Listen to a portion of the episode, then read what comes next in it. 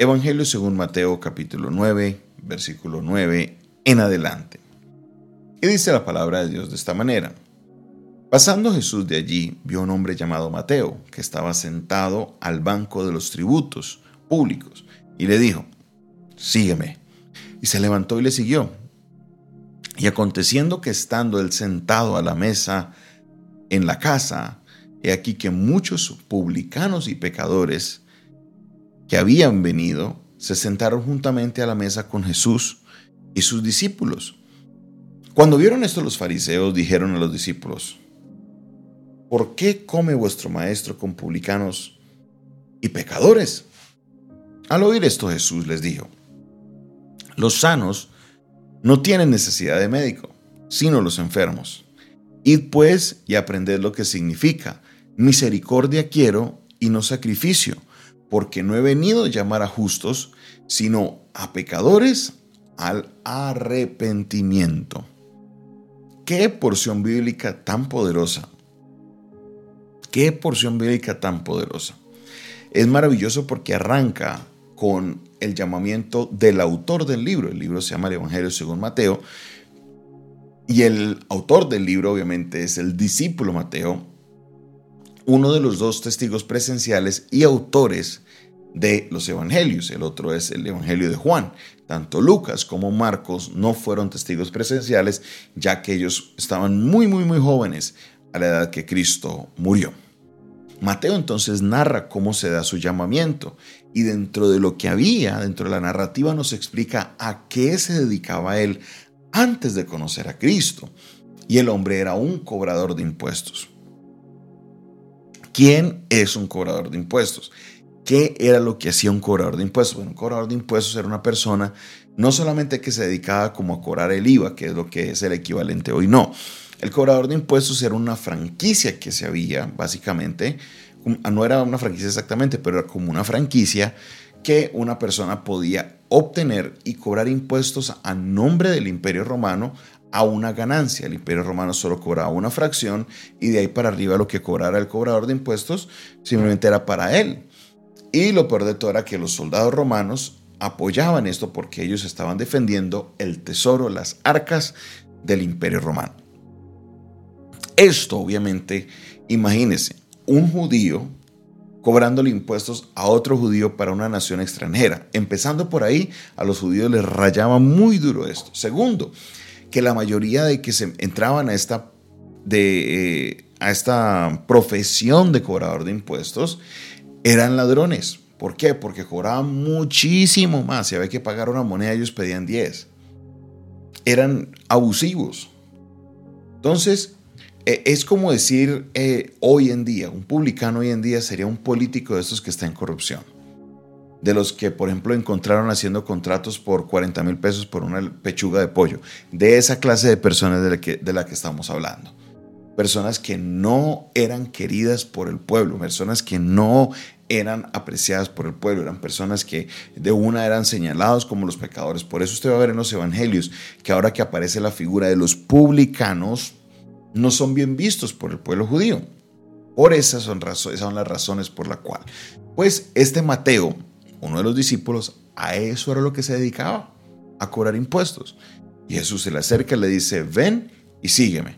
Y el hombre como que ¡pup! dijo, sí, está bien, dejó todo y siguió a Jesús. Esto cobra gran importancia porque nos damos cuenta que el club de discípulos de Jesús no es que fuera muy, muy santo, no es que fueran hombres perfectos, capacitados, estos fariseos que estaban listos para la palabra, no, el, cuerpo, el cuerpo de los discípulos de Jesús era bien particular, era bien, bien, bien particular. Personajes como Mateo, personajes como Judas, personajes como Pedro, era una, variedad de personas impresionante. Ahora, aquí es donde entra la enseñanza, porque Jesús va a la casa de Mateo y estando en la casa de Mateo dicen que llegan muchos publicanos. Llegaron muchos publicanos y pecadores que estaban ahí a la mesa con Jesús. Pues todos, toda la gente está observando, ¿no? Todo mundo observa y dice, bueno, ¿qué está pasando aquí? ¿Acaso Jesús, por qué no se asocia con otra clase de personas? Qué pena Jesús que lo vean con estos publicanos sinvergüenzas, con estos pecadores. ¿Qué le pasa a Jesús? Seguro llamaron a los discípulos y dijeron, venga, venga, venga, Pedro, Andrés, que ya estaban ahí. Venga Juan, hable con su maestro, dígale que, ah, que andar con ese publicano no es la mejor imagen para el maestro. se va a ver mal que él ande con ellos. Entonces empezaron a murmurar y hablar en la reunión, a lo cual Jesús responde de una manera magistral. Le dicen, ¿por qué come vuestro maestro con publicanos y pecadores? ¿Por qué? ¿Por qué no se sienta a comer con nosotros los fariseos? ¿Por qué no nos hace un banquete a, los que sí saben de la palabra? entonces Jesús le dice, los sanos no tienen necesidad de médico. Número uno, los sanos no tienen necesidad de médico. Número uno, los sanos no tienen necesidad de médico. Número dos, le dice, aprendan lo que significa misericordia quiero y no sacrificios. La palabra de Dios ya nos decía esto. Misericordia quiero y no sacrificios. Le dice, aprendan el significado de esta palabra. Que vale más la misericordia que los sacrificios que ustedes puedan ofrecer. Porque ustedes sean fieles a la iglesia, queden sus diezmos, queden su ofrenda, queden sus premios, que lo den todo. Pero si no practican la misericordia, de nada les sirve. Porque no he venido a llamar a los justos, dice Jesús, sino que he llamado a los pecadores para que vengan al arrepentimiento. ¿Cuál era la misión de Jesús? No era de establecer un reino a punta de conexiones, a punta de pactos, a punta de firma de documentos para que vea, construyamos este reino full. Jesús no. Jesús vino a llamar a los pecadores a que procedan al arrepentimiento. Aquí, mis hermanos, es donde nosotros debemos aprender cuál era la función de Jesús y cuál es nuestra función, porque como seguidores de Jesús tenemos que seguir las pisadas del Maestro.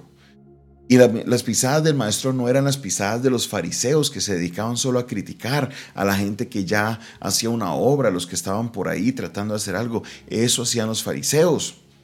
Jesús dijo, no, yo no vine a llamar a ustedes, yo vengo a llamar a los justos, perdón, a los pecadores para que vengan al arrepentimiento.